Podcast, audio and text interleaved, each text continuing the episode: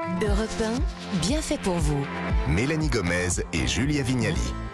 Bien fait pour vous, ça continue et nous sommes maintenant avec deux des bienfaiteurs de l'équipe. Bonjour Nathalie Le Breton. Mais bonjour à tous. Alors des livres qui vont parler de quoi ce matin? Qui vont parler des vacances Ah. loin des parents, chez les grands-parents en colonie de vacances, vous l'avez dit. Et c'est les livres, c'est merveilleux pour essayer d'apprivoiser des territoires et des personnages inconnus. Il y en a qui sont ravis, mais il y en a qui ont la trouille hein, de Ah se oui. séparer de papa Exactement. maman. Donc on va avoir besoin de vous, Nathalie, dans quelques instants. On va d'abord se tourner vers le docteur Alexandre Marchac. Bonjour docteur. Bonjour Mélanie. Je rappelle que vous êtes chirurgien plastique et esthétique. Et ce matin, on voulait vous interroger donc sur l'architecture de notre visage. Mhm. J'ai entendu dire que nous sommes tous asymétriques. Non, moi c'est pas vrai. Moi j'ai l'impression d'être pareil, Faites pareil des deux côtés. Non, je plaisante. J'ai une grosse bosse sur le nez que d'un côté, mais allez-y, on vous écoute. Ben non, on est tous effectivement un peu asymétriques. Alors c'est un peu variable selon les gens. Il y a des gens qui sont très asymétriques et là ça peut être gênant. Mais sinon, même les gens très beaux ont des petites asymétries dans le visage. Quand en consultation, je prends les gens en photo et puis on se met sur un écran d'ordinateur et on regarde les photos ensemble. Et là, à tous les coups, il y a des petites asymétries. Bien sûr. Je vous moi regarde aussi. là depuis vous avez Ouais. l'air euh, pareil des deux Non, côtés. hein. non, j'ai un- j'ai mon côté droit qui est mieux que le côté gauche et c'est tout à fait normal. D'accord. Attendez justement, euh, est-ce que c'est tous vrai qu'on a un meilleur côté? Moi par exemple, je pense que mon profil gauche est mieux que mon Comme profil moi, droit. pareil, j'ai le même Ouais. que vous, je crois. Alors Eh est-ce ben, que c'est eh ben, vrai? C'est c'est vrai, oui. On a, et c'est d'ailleurs souvent, Ouais. effectivement, le gauche en consultation. Quand je regarde les Ah. visages, on a souvent le côté gauche qui est un petit peu plus haut, la pommette un tout petit peu plus haute, l'œil un tout petit peu plus en amande, la narine un peu plus élevée, la commissure. Et pourquoi? Est-ce que vous voyez pas l'ovale Eh ben, on sait pas trop. Euh, probablement c'est in utero parce qu'on voit ces petites asymétries qui existent déjà dès l'enfance et puis elles s'accentuent un petit peu avec le vieillissement. C'est probablement génétique, peut-être que c'est latéralité du cerveau, ça peut être accentué par la façon dont on dort, mais on le voit déjà dès chez les enfants. Et vous qui avez un très beau visage, effectivement, voilà, vous le savez, c'est c'est en grand ce côté gauche, effectivement, il est un petit peu plus beau. Ouais, et je et sais. c'est Ouais. celui Cachez qui est le côté, photogénique. le côté Et vous droit d'ailleurs, parce que Mm. Vous savez ce que je fais moi sur les Non. photos? Je me fais toujours un peu comme ça sur la gauche. Voilà, Ouais. Parce que absolument. Les mieux. actrices, elles le savent très bien. Ouais. C'est comme ça qu'on photo. même nos petits enfants. Oui, vous nous montriez euh, tout à l'heure, Ouais. avant de commencer cette chronique, la photo de votre petite fille, effectivement, qui est très jolie déjà. Ouais. Mais nous, on avait l'impression qu'elle était pareille des deux côtés. En fait, non, vous avez fait un petit exercice là qui. Oui, il y a un petit, un petit exercice qui est assez simple à faire qui consiste à faire un miroir de nos, de nos visages. Vous prenez une photo de vous bien de face et ensuite vous le mettez, vous utilisez soit PowerPoint, soit Keynote et vous faites un, un- vous coupez la photo en deux, vous faites le miroir et vous mettez comme ça, vous avez fait deux fois le côté droit, deux fois le côté gauche. Donc parfaite euh, symétrie. Parfaite symétrie. Et alors là, la première chose qu'on se rend compte, c'est qu'en parfaite symétrie, on est moins beau que le visage original. Bah oui. C'est toujours un peu dérangeant de voir son visage copié deux fois. Et puis tout à coup, on voit apparaître des petites asymétries qu'on n'avait pas remarquées. Par Mhm. exemple, chez Rose, j'ai vu apparaître une petite asymétrie de l'ovale de son visage que je n'avais pas vu moi, mais alors que c'est mon métier. Vous allez lui refaire Mais ce qui est marrant.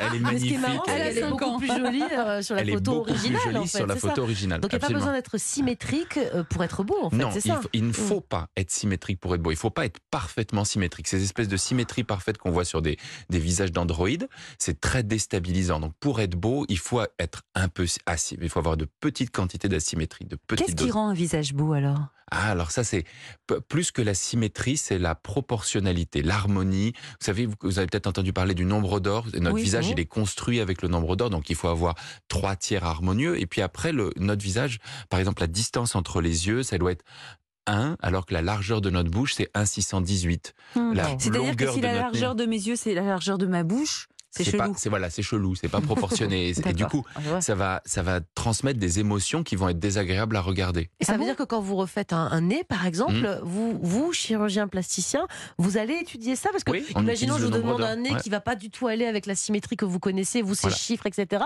Vous allez me proposer un autre nez qui serait plus harmonieux, c'est ça? Oui, et, et Ouais. ça, et ça, vous venez de dire un truc très important, c'est que euh, ce que vous vous imaginez être beau, c'est pas forcément ce qui est bon pour vous. Et Mhm. c'est un, un fondamental de nos consultations. Ce que les gens veulent, c'est pas forcément ce dont ils ont besoin. Parce que c'est beau sur le voisin, mais c'est pas forcément en harmonie avec Et leur puis on euh, ne se voit pas. On voit Ouais. pas notre visage. hein. No- Notre visage, Mm. on en a, on le voit dans un miroir, on le voit dans, dans photo. Mais donc, contrairement à nos mains qu'on examine, Mm. notre visage, on le voit pas. C'est donc une construction mentale. Et autant il y a des gens qui ont une véritable déformation, c'est la dysmorphophobie. Ils se voient très différemment Mm. Là, c'est de ce qu'ils sont. pathologique. C'est pathologique, mais souvent il y a la pathologie, et puis après il y a la semi-normalité. Dans la normalité, on sait qu'on se voit tous de manière un petit peu déformée. Et donc, on- mon- notre rôle de médecin, de chirurgien, c'est de- c'est d'expliquer aux gens ce qui va être harmonieux, ce qui va bien aller dans leur visage, et essayer de les de bien les guider. Eh bien, merci beaucoup Alexandre pour cette mise au point esthétique. Eh bien, maintenant, on va passer au livre pour enfants avec Nathalie Le Breton. Alors, Ouais. l'école, c'est fini pour cette année. Vive les vacances Mais pour beaucoup d'enfants, ça se passera loin de leurs parents, chez leurs grands-parents, en camp de vacances ou en centre de loisirs.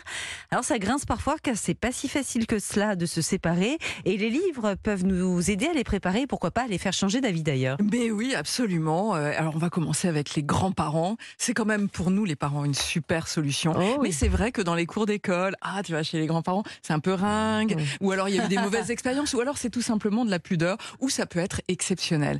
Là, je vous présente Le parfum des grandes vacances. Rien que le titre, c'est un livre magnifique qui est sorti chez Margot, qui a été primé, un livre de Thibaut Prugne. Alors vraiment, je vous incite à l'ouvrir, aller en bibliothèque, en librairie pour le trouver. L'histoire de cette petite Louise qui se retrouve en vacances avec un grand-père, un grand-père Léon, un peu folle dingue, il faut le dire.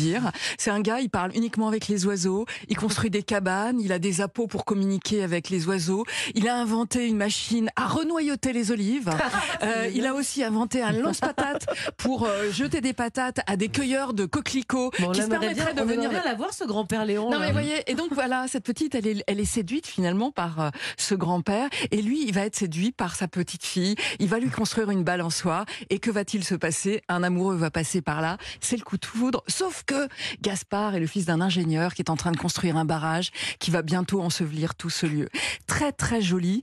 Euh, ça se termine évidemment bien et tendrement puisque en fait ces vacances-là vont créer les grands chapitres de Louise, c'est-à-dire son rapport à la photo, parce que le grand-père va donner une boîte à souvenirs, c'est-à-dire un appareil photo, son rapport à la nature, et puis au détour d'une photo, elle va retrouver adulte le, ce jeune garçon qu'elle a rencontré sur une balançoire. J'en ai le poil, rien que de vous en parler. Bon, c'est vrai que transmettre nos propres souvenirs d'enfants à nos enfants, ben, ça doit aussi pouvoir rassurer nos enfants, mais est-ce que ça reste un défi pour eux? Oui, c'est un défi parce que effectivement, ça leur permet de gagner en autonomie et qu'ils vont être amenés à faire des choses qu'ils ne font jamais avec nous. Vous avez remarqué quand Bien ils sûr. rentrent de vacances.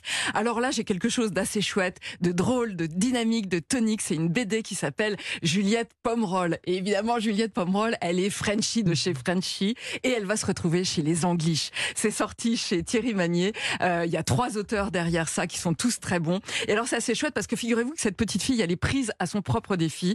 C'est une menteuse invétérée, comme d'ailleurs dans toute sa famille.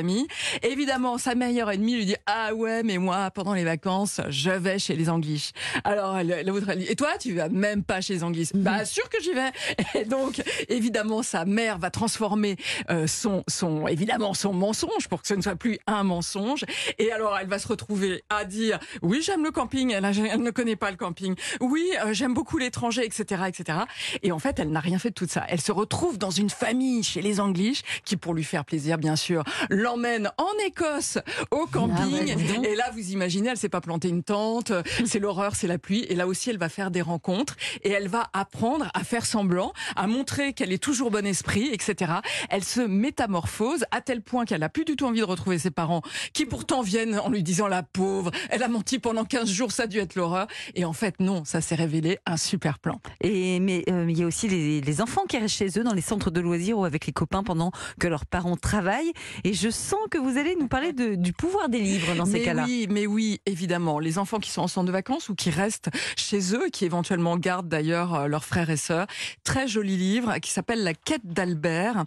Euh, c'est sorti chez La Pastèque. Là, on est chez les Canadiens. Isabelle Arsenault. Alors cet Albert, lui, son truc, c'est de lire un livre. Et il lit dans un endroit très spécial où il y a une photo magnifique de mer avec un soleil déclinant. Et là, il part dans les livres et il part en vacances alors qu'il est chez lui. Mais manque de peau, il y a de la vie chez lui. Eh ben évidemment, il y a un petit frère qui vient l'embêter. et puis, euh, il y a deux copines qui sont en train de passer, qui veulent jouer aux raquettes. Lui, il a absolument pas envie de ça. Mais non, ce qu'il veut, c'est lire un livre, etc. Alors, les autres partent tout penauds, etc. Puis, à un moment donné, quand même, c'est, il, il repart dans son rêve, il retrouve ses personnages et qui vont, eux, revenir pour de vrai. Et il va abandonner son livre et il va décider de partir jouer avec ses copains, avec tout son imaginaire, parce que ses autres copains, bah, juste ont envie de le suivre dans cette aventure-là, celle de sa tête et des jeux à inventer. Bon, elle est là la solution, même loin des parents, Magnifique. on peut s'évader avec euh, des bons copains et des livres, peut-être même une box notissée autant qu'on peut les recevoir partout, même sur son lieu de vacances. Tout cela est très bien fait pour nous tous. Bien fait pour vous, c'est terminé pour aujourd'hui. On sera de retour demain à 11h. Julien, on parlera de quoi demain? Eh bien, de- demain, je dirais un grand classique, hein, mais des rappels qui sont toujours nécessaires à faire en cette période. On va s'intéresser à notre peau cet été, comment bien la protéger, et puis comment bien choisir notre crème solaire aussi, car il y en a tellement qu'il est difficile de faire le tri. Quelle est la bonne dose? Eh bien, on va vous aider demain à y voir plus clair.